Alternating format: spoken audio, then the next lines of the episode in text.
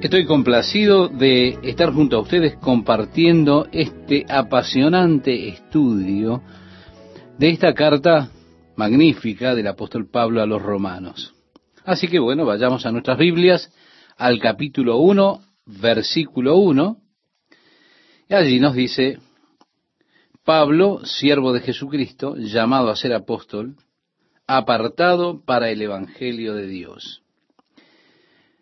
Veinticinco años antes de que Pablo escribiera esta carta a los romanos, él iba camino a Damasco para meter en prisión a los cristianos que estaban allí. De repente le apareció una luz más brillante que el sol de mediodía, y fue allí que el Señor le dijo, Saulo, Saulo, ¿por qué me persigues? Pablo respondió y dijo, ¿quién eres, Señor, para que yo te sirva?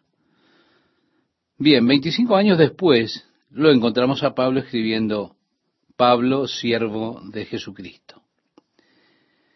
Cuando él escribe su carta a la iglesia de los filipenses acerca de esta misma experiencia de conversión que él vivió, escribía, pero cuantas cosas eran para mí ganancia, las he estimado como pérdida por amor de Cristo, y ciertamente aún estimo todas las cosas como pérdida por la excelencia del conocimiento de Cristo Jesús mi Señor, por amor del cual lo he perdido todo y lo tengo por basura para ganar a Cristo. Esto lo puede encontrar en la carta a los filipenses en el capítulo 3, versículos 7 y 8. Lo que estoy diciendo para señalar es que este compromiso que hizo Pablo lo hizo 25 años antes. Aún él era respetado como judío. Hay muchas personas que hablan de experiencias pasadas, pero experiencias que no se trasladan a sus experiencias presentes. Pablo decía, aquellas cosas que para mí eran ganancia, las considero como pérdida, es decir, cosas que tenía 25 años atrás. Sin duda las cuento, diría en otras palabras, se da cuenta de está sucediendo aún su experiencia, experiencias pasadas, y las experiencias pasadas solo son válidas cuando se transfieren a nuestro caminar y nuestra relación actual con Dios. 25 años atrás. Él decía allí, en su encuentro con Jesús, ¿quién eres, Señor? Ahora, 25 años después, él dice Pablo, siervo de Jesucristo, es decir, siervo del Señor. Ya hemos estudiado el libro de Hechos y para ayudarnos en la ubicación del libro escrito a los romanos o la carta a los romanos, este escrito, veremos que dentro del estudio que ya hicimos, de hecho, encontraremos allí alguna referencia. Si usted recuerda, cuando Pablo estuvo en Éfeso, y allí estaba Demetrio, el platero que hizo aquella gran imagen de Diana de los Efesios. Ellos trajeron a todas las personas de la ciudad al teatro y clamaban, grande es Diana de los Efesios y todo ese griterío. Y a esta altura Pablo dijo, yo iré a Macedonia y a Corinto, y luego iré a Jerusalén y también debo ver Roma. Cuando él va a Corinto, antes de regresar a Jerusalén, fue entonces desde Corinto que Pablo escribe esta carta a los romanos. Estimado oyente, esto lo puede ayudar a ubicar históricamente en el libro de los Hechos esta carta. Reitero, él escribió la carta a la iglesia en Roma desde Corinto. Cuando él estaba listo ya para dejar Corinto e irse a Jerusalén. Fue allí que él descubrió que había un complot contra él para asesinarlo. Ellos lo iban a lanzar por la borda cuando subiera al barco, así que en lugar de tomar el barco desde Corinto, él regresó caminando por el norte hacia Macedonia, cruzó por Troas y después hizo su camino a través de la costa, tomando barcos de regreso a Jerusalén. Él abandonó sus esperanzas de estar allí para la Pascua y pretendía estar para la fiesta de Pentecostés. En Jerusalén él fue arrestado, fue llevado a Cesarea, fue puesto en prisión por un periodo de dos años. Fue allí que él apeló al César y ahora, por supuesto, en el libro de Hechos, finalmente lo vemos que estaba yendo a Roma. Pero reitero, esto fue escrito unos dos años, un poco más de dos años, antes de que él pudiese ir a Roma, antes de que él expresara su deseo de ir allí y el propósito por el cual él deseaba ir a Roma. Por eso comienza así esta carta, Pablo, siervo de Jesucristo, llamado a ser apóstol. La Biblia nos dice que nosotros debemos cumplir con el llamado de Dios que tenemos. Aquí Pablo dice, yo fui llamado a ser apóstol. Ahora, está mal que nosotros clasifiquemos los llamados de Dios como más importantes o menos importantes, más altos, más eh, pequeños. No, no, no hay llamados mayores y menores. Yo no sé cuál es el llamado que tiene Dios para usted. Lo que sí es importante es que usted se dé cuenta que usted no puede ser otra cosa más de lo que Dios lo ha llamado a ser. Muchas veces nosotros nos metemos en problemas cuando intentamos hacer más de lo que Dios nos llamó a hacer. Pablo, reitero, fue llamado a ser apóstol. Y eso es grandioso. Pablo debía ser entonces un apóstol. Si él dice, Pablo, llamado a ser fabricantes de tiendas, entonces él debía haber sido un fabricante de tiendas. Pablo, llamado a ser jinete de camellos, él tendría que dedicarse a jinetear camellos. En otras palabras, sea lo que fuere que Dios lo ha llamado a ser a usted, estimado oyente, ese es el mayor llamado de Dios para su vida. ¿Por qué? Porque, reitero, usted no puede ser más de lo que Dios lo llama a ser. Y además Dios solo lo hará responsable a usted por aquello para lo cual Él lo llamó. Muchas veces nosotros somos culpables de asumir responsabilidades que Dios no nos ha dado. Y tomamos sobre nosotros responsabilidades porque, bueno, tenemos gran deseo de servir a Dios en algo mayor, en algo más grande. Y así entramos en áreas en las cuales Dios no está con nosotros porque no nos ha llamado para eso y esto puede resultar desastroso. Algunas veces nuestras ambiciones, nuestros deseos van más allá del llamado de Dios.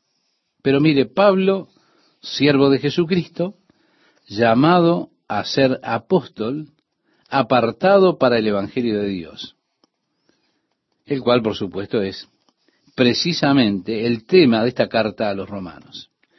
Agrega allí que él había prometido antes por sus profetas en las santas escrituras.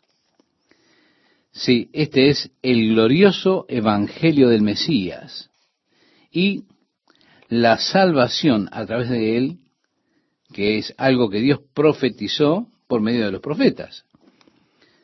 Acerca de su Hijo Jesucristo, nuestro Señor, que fue hecho de la simiente de David, de acuerdo a la carne. Bien, David en cierta ocasión fue a hablar con Natán el profeta y le dijo, yo quiero construir una casa para el Señor. Yo vivo en este hermoso palacio y Dios aún habita en tiendas. El profeta Natán le dijo, David, eso es grandioso. Haz todo lo que esté en tu corazón hacer. Pero esa noche el Señor visitó a Natán el profeta y le habló diciendo, Natán, tú hablaste sin pensar, te apresuraste. Debes regresar a ver a David y tendrás que decirle que él no podrá construirme una casa para mí. Sus manos están muy ensangrentadas. Él es un hombre de guerra y no puedo tenerlo a él construyéndome una casa para mí. Pero dile a David que yo le construiré una casa y que no faltará de su simiente quien se siente en el trono. Al otro día vio Natán a David y le dijo, David, tengo malas noticias, pero también buenas noticias. Las malas noticias primero. Dios me habló anoche y me dijo que tú no puedes construirle una casa. Pero las buenas noticias, David, es que Dios te construirá a ti una casa y de tu simiente nunca faltará quien se siente en el trono de Israel. Lo cual David inmediatamente comprendió, entendiendo que el Mesías saldría de su simiente. Qué tremendo privilegio, por supuesto. Esto fue abrumador para David.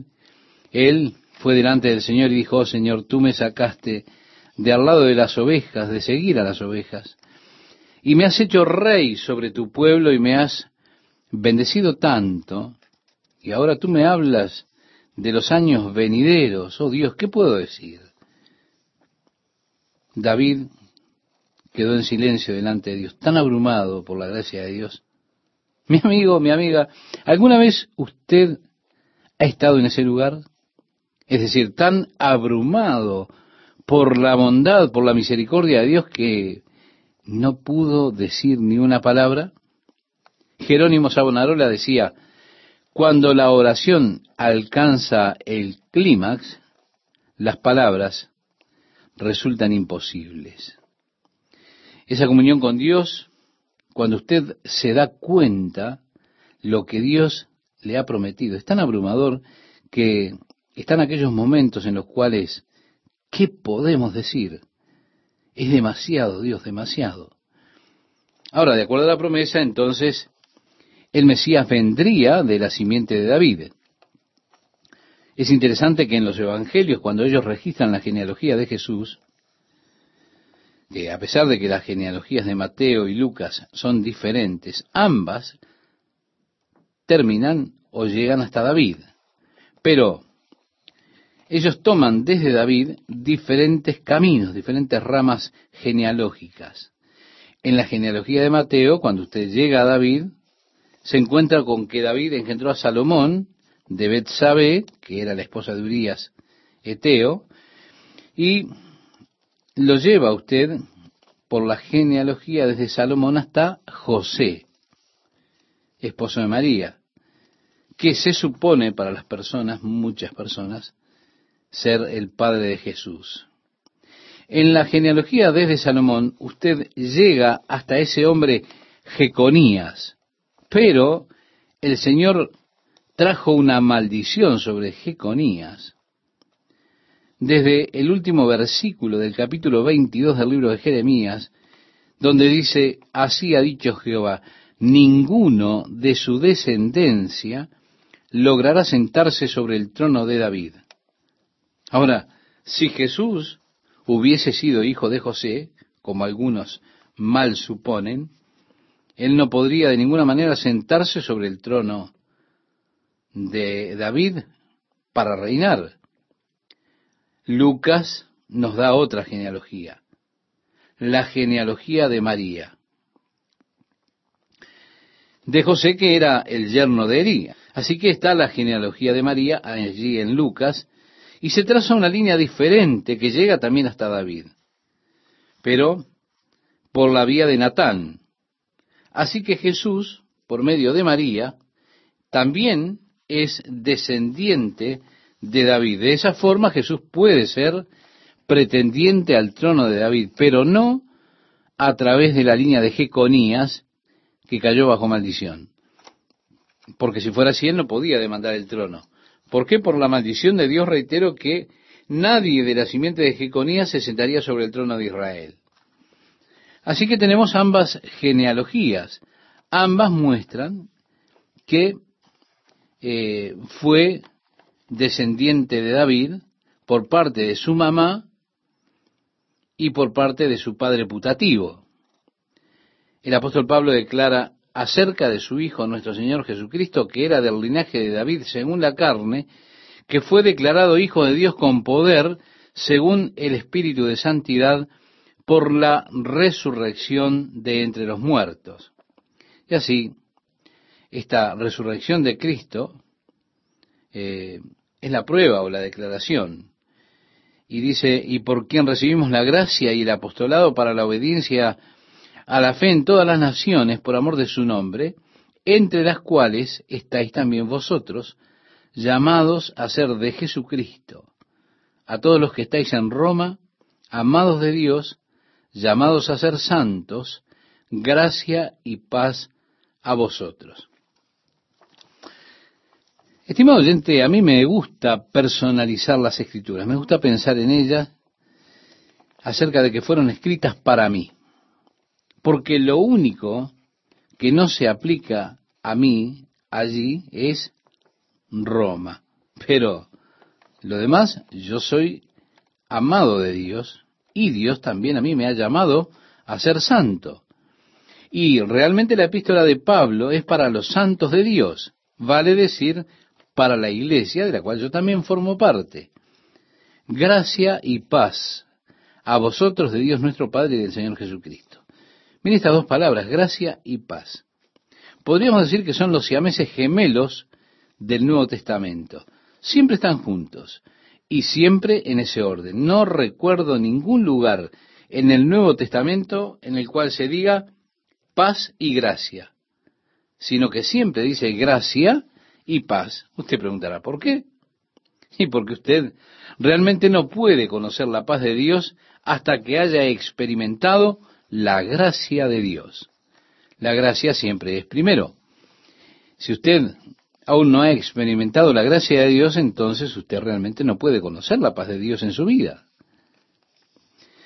En el versículo 8 leemos, primeramente doy gracias a Dios, bien, dice también aquí a mi Dios, mediante Jesucristo, con respecto a todos vosotros, de que vuestra fe se divulga por todo el mundo. Sí, había un cuerpo de creyentes allí en Roma y su fe en Cristo era conocida en todo lugar.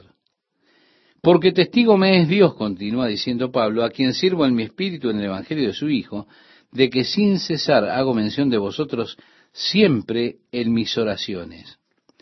Para mí resulta interesante que Pablo lo ponga a Dios como testigo de su vida de oración. Yo pienso que eso es apropiado. Jesús dijo, mas tú cuando ores, entra en tu aposento y cerrará la puerta, ora a tu Padre que está en secreto y tu Padre que ve en lo secreto te recompensará en público. Decía en el Sermón del Monte en el capítulo 6 de Mateo, verso 6. Ahora, no haga un espectáculo público de sus oraciones. Pablo pone aquí a Dios como testigo de su vida de oración. Dios es mi testigo, yo no he cesado de orar por ustedes noche y día. Como decía, sin cesar hago mención de vosotros siempre en mis oraciones, rogando que de alguna manera tenga al fin, por la voluntad de Dios, un próspero viaje para ir a vosotros. Recuerde, Pablo está en Corinto. Él está dirigiéndose hacia Jerusalén. Él no sabía lo que le esperaba en Jerusalén, excepto que donde fuera que él iba, el Espíritu le estaba diciendo que cadenas y prisiones le esperaban allí. Aún así, cuando escribe a aquellos en Roma, él les dice, espero ir a ustedes. Estoy orando para que de alguna forma yo pueda tener un viaje próspero hacia ustedes por la voluntad de Dios. Recuerde, Pablo había dicho también, debo ver Roma. Ahora, más adelante, cuando él estaba en prisión en Jerusalén, ya estaba allí desanimado, derrotado, el Señor le aparece y le dice, así como me has sido testigo aquí en Jerusalén, en otras palabras, estaba diciendo, Pablo, anímate, porque también debes dar testimonio de mí en Roma. Vemos entonces que Pablo fue a Roma por la voluntad de Dios, a pesar de que naufragó, y aún así, habiendo naufragado, se halló allí en la isla de Malta, él pudo guiar a muchas personas en el Evangelio y muchas personas aceptaron a Jesús como Salvador mientras Pablo estuvo allí. Así que espiritualmente fue un viaje próspero, a pesar de que quizá usted lo cuestione desde el punto de vista físico por todas las dificultades que él atravesó. Catorce días con esa tormenta allí en el mar donde todos estaban tan enfermos que no podían comer nada.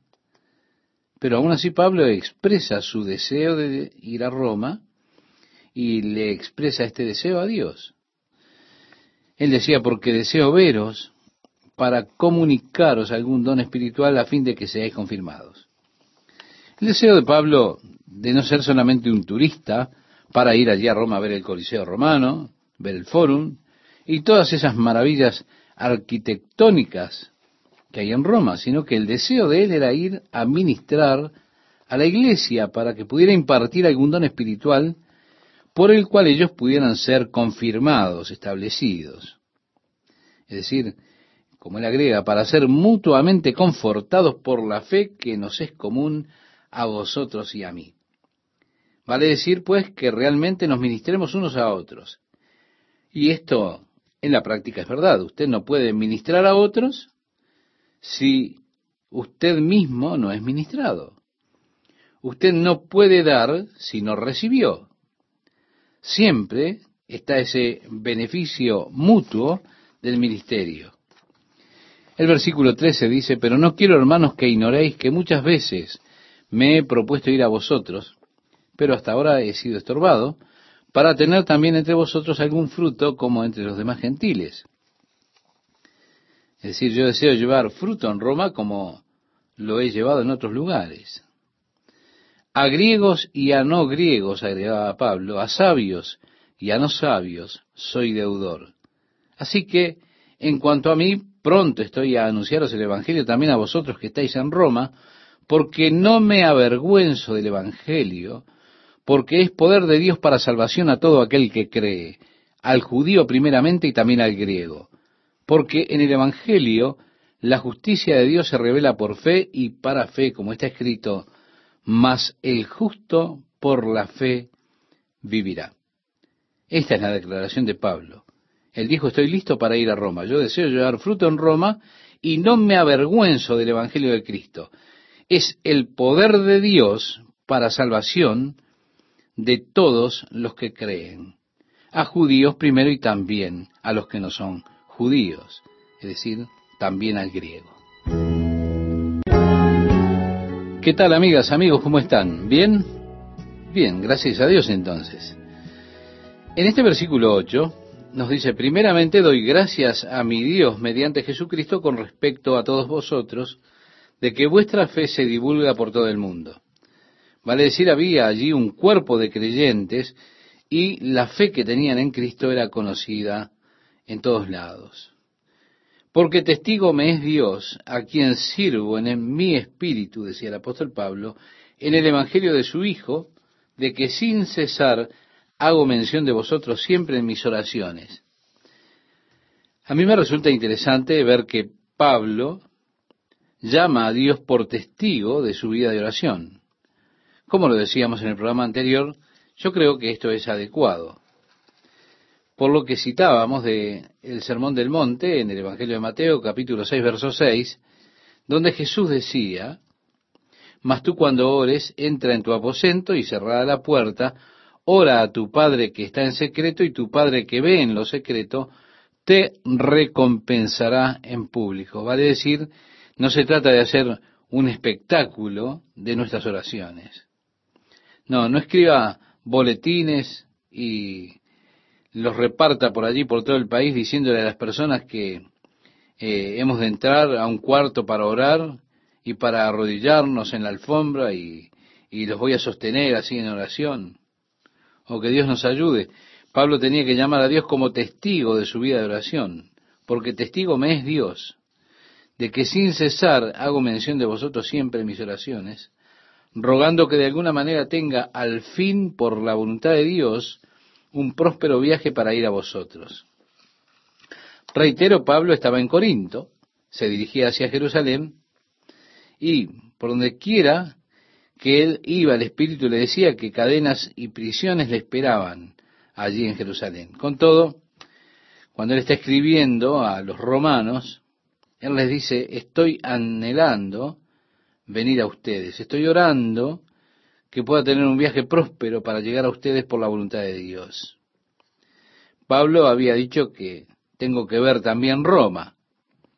Más tarde, cuando él estaba en la prisión allí en Jerusalén, desanimado y vencido, el Señor le aparece y le dijo, como testificaste de mí aquí en Jerusalén, Pablo, ten buen ánimo, porque así es necesario que testifiques de mí en Roma.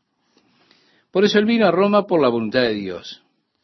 Fue un viaje próspero, aunque él naufragó, con todo, siendo un náufrago, llegó a la isla de Malta para guiar a Publius, al Señor y a muchos de los maltenses que aceptaron a Jesús mientras Pablo estaba allí.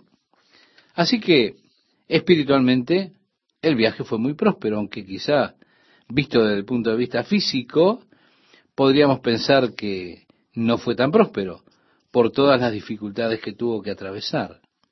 Catorce días con tormentas allí en el mar, todos estaban tan enfermos que no podían comer y todo lo demás.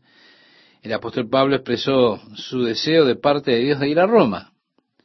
¿Por qué? Porque decía él, deseo veros para comunicaros algún don espiritual a fin de que seáis confirmados. El deseo de Pablo no era ser simplemente un turista que llegaba para ver todas esas maravillas de Roma, como el Coliseo, el Foro. No, no. El deseo era ministrarle a la iglesia impartiéndole algún don espiritual por medio del cual pudiesen ser confirmados, establecidos. Él decía, esto es para ser mutuamente confortados por la fe que nos es común a vosotros y a mí. Vale decir que podamos ministrarnos verdaderamente los unos a los otros. Y esta es la forma de ministrar. Uno no puede ministrar a otro sin ser ministrado uno mismo. Usted no puede dar lo que no recibió. Siempre existe un mutuo beneficio en el ministerio. Ya en el versículo 13 expresaba, pero no quiero, hermanos, que ignoréis que muchas veces me he propuesto ir a vosotros, pero hasta ahora he sido estorbado, para tener también entre vosotros algún fruto como entre los demás gentiles. Si él decía, deseo llevar fruto en Roma, como lo dice en otras partes, a griegos y a no griegos, a sabios y a no sabios, soy deudor. Así que en cuanto a mí, pronto estoy a anunciaros el Evangelio también a vosotros que estáis en Roma porque no me avergüenzo del Evangelio, porque es poder de Dios para salvación a todo aquel que cree, al judío primeramente y también al griego, porque en el Evangelio la justicia de Dios se revela por fe y para fe, como está escrito, mas el justo por la fe vivirá. Sí, Pablo decía, estoy listo para ir a Roma, quiero llevar fruto en Roma, no me avergüenzo del Evangelio de Cristo, es poder de Dios para salvación a todo aquel que cree, al judío primeramente y también al que no es judío, al griego. Porque en el Evangelio la justicia de Dios se revela por fe y para fe, como leíamos recién. Es que en el Evangelio de Jesucristo la justicia de Dios es revelada porque incluso Dios no podía perdonar nuestros pecados de manera injusta. Él debía tener una base justa para perdonar nuestros pecados. Porque un juez que simplemente le quita los cargos totalmente a un hombre que es culpable, no es justo. Entonces Dios no puede decir sencillamente, bueno, estás perdonado y listo. Tiene que haber una base justa para la justicia de Dios. Tiene que haber una base para el perdón de nuestros pecados. La justa base se encuentra precisamente en el Evangelio de Jesucristo. Porque Dios había sentenciado al que peca con la muerte. La única cosa justa de parte de Dios es matar al pecador, porque esa es la sentencia que se asignó contra el pecado, contra el pecado del hombre pecador. Así que Dios estableció una base justa para perdonar los pecados y esa base es por medio de Jesucristo que fue y es nuestro sustituto. Tomó el pecado sobre él y murió, pagando por nuestros pecados, murió en nuestro lugar. Como dice la Escritura, es justo por los injustos para llevarnos a Dios. Así que por lo tanto, Dios estaba en Jesucristo proveyendo la base justa para perdonar nuestros pecados. Estimado oyente, usted es perdonado porque Jesucristo murió por usted. Él tomó su lugar. Y la deuda que usted tenía, el pago que usted merecía hacer, lo efectuó Jesús. Él tomó su lugar y murió por usted.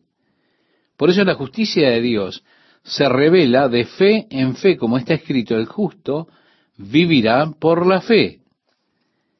Porque la ira de Dios, dice el verso 18, y ahora habla del justo Dios, inmediatamente contrasta con esto, ¿verdad? Nuestra condición de pecadores, y contrastamos lo que nosotros somos con la ira de Dios.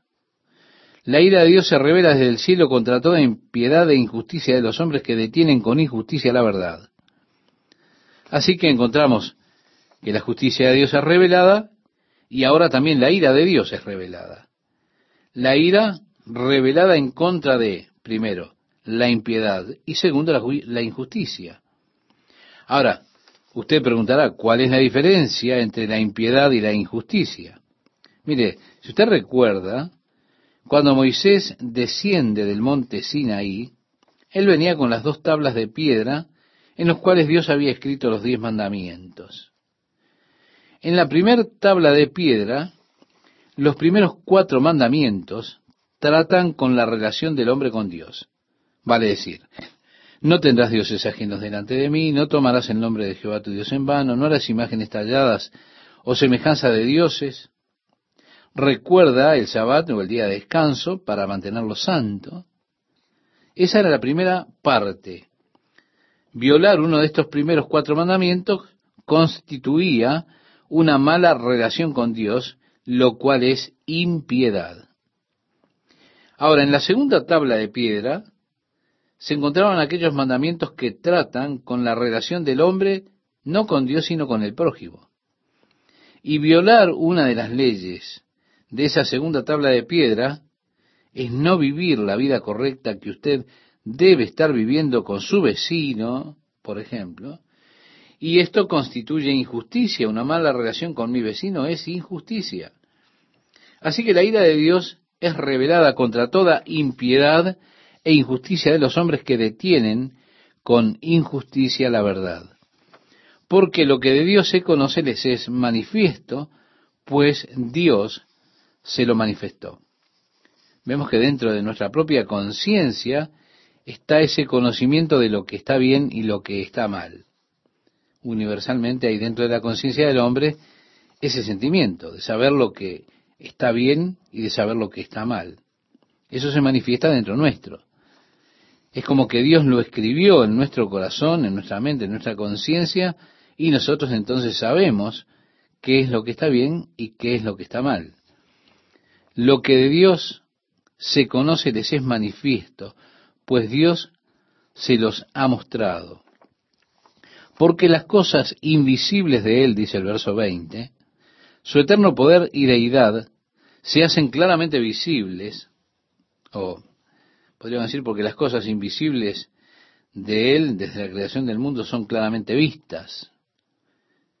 Es decir, el Dios invisible las ha revelado a través de su creación. Dice la Escritura que los cielos cuentan la gloria de Dios, la expansión denuncia la obra de sus manos. Sí, la tierra muestra la obra de las manos de Dios, y además dice un día, habla al otro día, una noche a la otra, hace oír su voz, no hay palabras ni idiomas en donde su voz no es escuchada. Sí, Dios le habla al hombre en el idioma universal de la naturaleza. Así que por medio de la naturaleza estamos conscientes de que Dios existe. Y como dice la escritura, el necio dijo en su corazón, no hay Dios. Las cosas invisibles de Dios entonces son reveladas por la naturaleza, porque cuando conocieron a Dios entonces, mirando la naturaleza, quedan sin excusa, porque Dios les es revelado. Y dice, siendo entendidas por medio de las cosas hechas. Si su eterna potencia y su deidad son entendidas por medio de las cosas que son hechas, de modo que no tienen excusa. Pues habiendo conocido a Dios, no le glorificaron como a Dios. Ahora, ¿cómo puedo hacer esto en mi propia vida? fallamos en glorificar a Dios como Dios siempre que altercamos con Él. Porque nuestro altercado con Dios es en esencia decir, yo sé lo que es mejor para mí más que Dios. De alguna manera estamos exaltándonos a nosotros mismos como si fuéramos Dios. Y no estamos glorificando a Dios como tal cuando presentamos estas exigencias sobre Él. Cuando insisto a través de la oración para que Dios haga las cosas de la manera que yo le indico. De esa forma no glorifico a Dios como Dios. Y lamentablemente en nuestros días hay mucho de esto que se propone por los evangelistas del presente.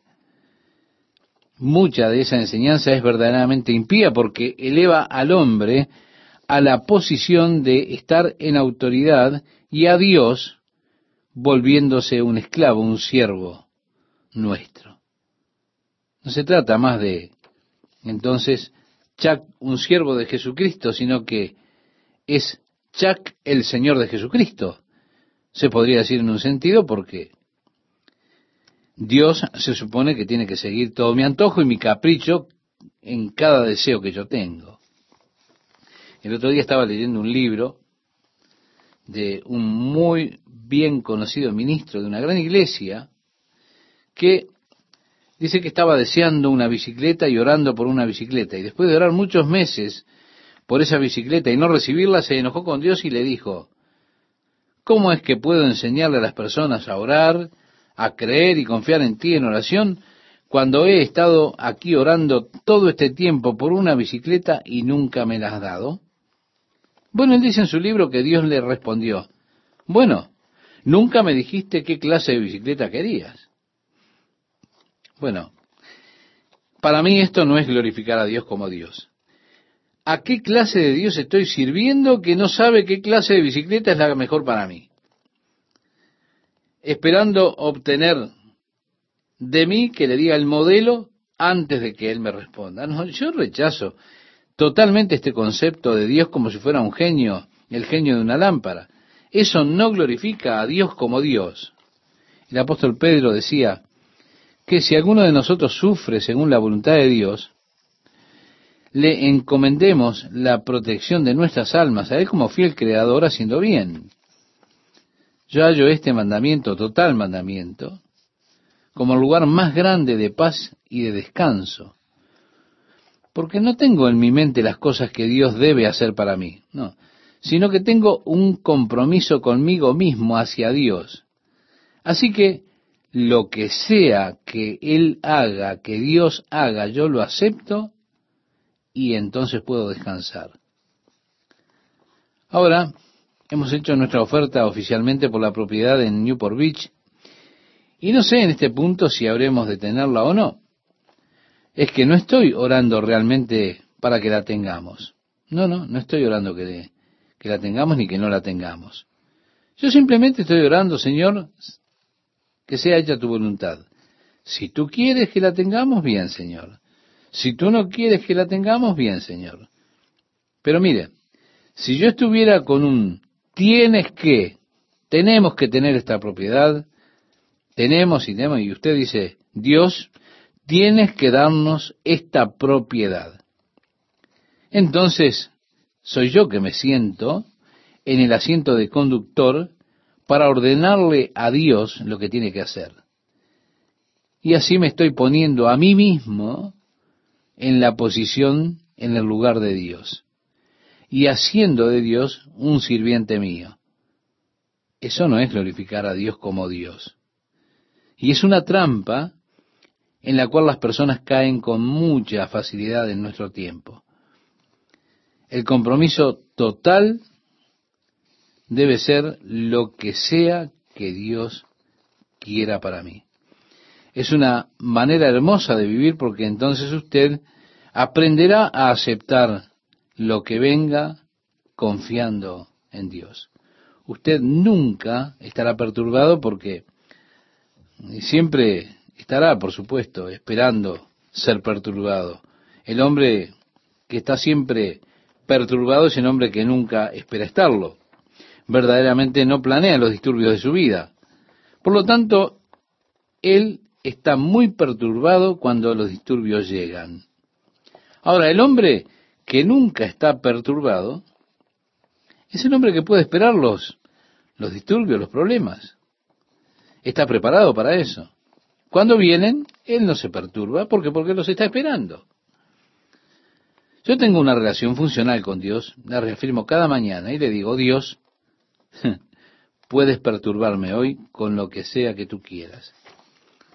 Si mis planes no coinciden con los tuyos, entonces, Señor, descompagina mis planes. Pertúrbame, ponme en tus caminos, porque quiero que sea hecha tu voluntad en mi vida el día de hoy.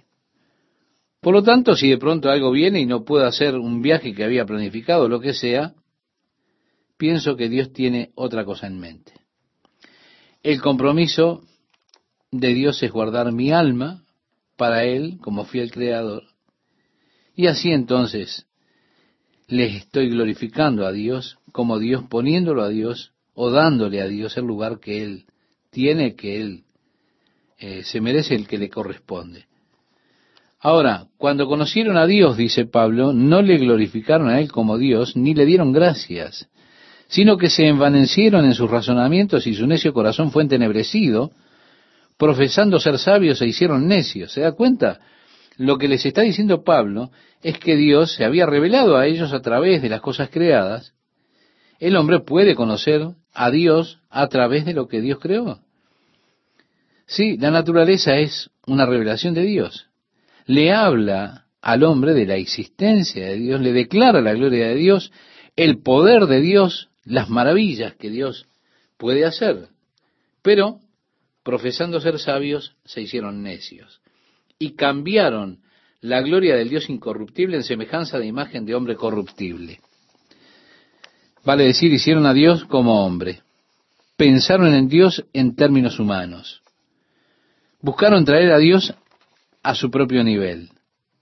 La gloria de un Dios incorruptible, ahora hecha parecida al hombre. ¿Cómo? Por medio de ídolos o imágenes que tallaron o dibujaron. Como dice también aquí el verso 23, de aves, de cuadrúpedos y de reptiles. Mire, cuando usted observa los objetos de adoración de los hombres de, de antaño, del ayer, los pueblos de la antigüedad, usted verá esas criaturas grotescas que representaban sus deidades, las deidades de varios pueblos, y usted entonces se da cuenta de lo que Pablo está diciendo aquí. Habla del hombre que busca corromper la verdad acerca de quién y cómo es Dios. Amigas, amigos, ¿cómo están? Qué gusto es para mí estar con ustedes nuevamente compartiendo versículo a versículo la palabra de Dios. Este pasaje que mencionaba Esteban nos dice, pues habiendo conocido a Dios, no le glorificaron como a Dios ni le dieron gracias, sino que se envanecieron en sus razonamientos y su necio corazón fue entenebrecido. Profesando ser sabios, se hicieron necios. Lo que está diciendo Pablo es que Dios se reveló a él mismo, se mostró a sí mismo por medio de su creación. Vale decir, pues, el hombre puede conocer a Dios por medio de las cosas que fueron hechas, de lo que es conocido como la naturaleza. Sí, es esa una revelación de Dios. Y le está hablando la naturaleza al hombre de la existencia de Dios, de la gloria de Dios, de su poder, sus maravillas. Ahora, si un hombre no quiere aferrarse a la verdad de Dios, entonces ese hombre no querrá glorificar a Dios como Dios, sino que querrá elevarse a sí mismo al nivel de Dios, diciendo yo soy Dios. ¿Por qué? Porque yo soy el dueño de mi destino, soy el capitán de mi alma, yo soy Dios porque soy un hombre autosuficiente. Después, cuando él mira la naturaleza, entonces la observará desde un punto de vista predispuesto a que Dios no existe intentará explicar los millares de fenómenos de la naturaleza separados de Dios y utilizando para explicar fenómenos naturales. Es decir, por circunstancias o sucesos naturales. Una de sus frases favoritas es sucesos fortuitos o circunstancias accidentales. Y eso lo puede explicar prácticamente todo. Todos esos factores solamente sucedieron. Todas esas circunstancias accidentales por las que finalmente usted es el producto final del accidente. Billones de ellos a través de billones de años. De repente aquí está usted como resultado de esa generación espontánea. En el año 1975 en Europa hubo un simposio que fue muy interesante. Creo que fue en ese año, por el año 1975. Carl Sagan escribió un libro resumiendo esa convención. Se reunieron allí los mayores científicos del mundo para ese simposio, tratando de determinar si los seres extraterrestres estaban intentando hacer contacto con el planeta Tierra o no. Así que el libro se publicó. Instituto de Tecnología en Comunicaciones Extraterrestres de Massachusetts, editado por, reitero, Carl Sagan. Era en definitiva un reporte de ese simposio, el encuentro de los científicos más renombrados del mundo, para ofrecer sus diversos trabajos acerca del tema de los seres extraterrestres buscando comunicarse con aquellos que estamos en el planeta Tierra. Bueno, yo estaba fascinado con uno de esos trabajos presentados en el simposio por un grupo de científicos que sintieron que sería importante determinar si hay o no seres allí afuera intentando comunicarse con nosotros aquí en la Tierra para determinar cuáles son los factores de que las formas de vida pudiesen existir en otros planetas del universo. Bueno, tomando en cuenta todos los obstáculos de la existencia de la vida, ellos comenzaron a ingresar en la computadora los factores necesarios para el desarrollo de la primera célula, es decir, todas las variables necesarias para crear la primera célula. La computadora trabajando con ellos, con estos diversos factores, llegó a la respuesta de que había solo una posibilidad en 10 elevado a la 27 potencia de que la primera célula se hubiese creado. Ahora, suponiendo que la Tierra tiene, como dicen algunos, 6 billones de años, esto es solamente 10 elevado a la, la 27 segundos. Así que si usted tiene todos estos factores, digamos, un billón de ellos en cada segundo, durante seis billones de años, usted solo estaría desarrollando la primera célula. Ahora, después usted tendrá que desarrollar la segunda célula en el mismo lugar. El primer trabajo concluye que no hay seres extraterrestres intentando comunicarse con el planeta Tierra porque es imposible que allí pudiese haber existido cualquier tipo, cualquier forma de vida por la complejidad que tiene el desarrollo de la célula. La vida es imposible en cualquier otro lugar del universo, dicen. Así que no tiene sentido tener ese simposio, expresaban, para saber si hay o no seres extraterrestres queriendo comunicarse con nosotros, porque simplemente es imposible que ellos puedan existir. Bueno, yo pensaba que allí había un trabajo muy interesante. Disfruté leyéndolo. Pero también me preguntaba, ¿por qué ellos no daban un paso más para darse cuenta de que es imposible, si es imposible que la forma de vida puedan existir en cualquier lado del universo aparte de aquí, ¿cómo piensan ellos que existen en el mundo aquí? Si es imposible que la forma de vida se pudieran formar en un planeta, en otra galaxia, entonces también debería ser imposible para las formas de vida aparecer aquí. Lo cual resulta totalmente imposible como resultado de un accidente. Mi amiga, mi amigo, nosotros fuimos creados por Dios.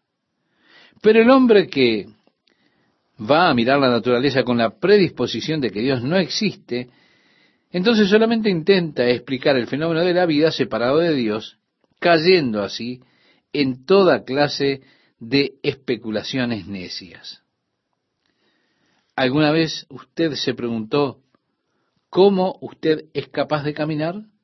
Bien, hubo una vez, hace billones de años atrás, cuando la tierra estaba cubierta mayormente por humedad, y allí se desarrolló esa célula en una criatura que devino después como una lombriz, ella salió de la humedad, salió del agua hacia la tierra.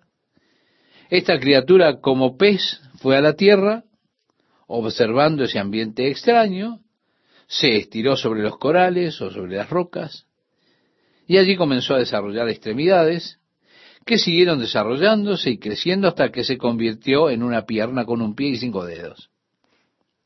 Y luego de billones de años, cuando la segunda pierna también se desarrolló, entonces usted allí sería capaz de caminar en lugar de saltar. Esa es una de las explicaciones que se han dado para el desarrollo de las piernas. ¿Se da cuenta? Yo estoy de acuerdo con Pablo. Se envanecieron en sus razonamientos y su necio corazón fue entenebrecido. Profesando ser sabios, se hicieron necios. Mire usted, sacar a Dios de la creación de todas las cosas, esa es la postura del necio. Porque los necios, según la escritura, dicen en su corazón, no hay Dios. Intentar comprender el universo separado de Dios es imposible sin llegar a toda clase de especulaciones increíbles, fantasiosas, que no son nada más que pura necedad. Bien decía Pablo, profesando ser sabios, se hicieron necios y cambiaron la gloria del Dios incorruptible en semejanza de imagen de hombre corruptible. Si ellos trataron de mostrar a Dios como si fuera un hombre. Ellos piensan en Dios en términos humanos. Buscan rebajar a Dios al nivel del hombre. La gloria de un Dios incorruptible se ha hecho ver como un hombre a través de los ídolos, las imágenes que ellos han tallado, dibujado, fabricado. También de aves, de cuadrúpedos y reptiles, dice el versículo 23. Y cuando usted observa los objetos de adoración del hombre antiguo, de los pueblos antiguos, usted se va a encontrar con esas criaturas grotescas que eran representaciones de sus deidades en los diferentes pueblos. Y usted entonces se da cuenta de lo que habla Pablo. El hombre intentando corromper la verdad acerca de quién y cómo es Dios. Y es debido a eso que Dios los ha abandonado. Dice, por lo cual Dios los entregó a la inmundicia en las concupiscencias de sus corazones, de modo que deshonraron entre sí sus propios cuerpos, ya que cambiaron la verdad de Dios por la mentira, honrando y dando culto a las criaturas antes que al Creador, el cual es bendito por los siglos. Amén. Sí, Dios los abandonó a las concupiscencias de sus propios corazones. Yo puedo recordar cuando era un niño, iba a la escuela, mis compañeros se pasaban escondidas unas revistas de salud y otras revistas. Y eran aquellas más pornográficas que usted pudiera conseguir. Revistas que trataban con el nudismo en Estados Unidos. Yo pienso, a lo largo de toda mi vida, cuánto nos hemos hundido en este país.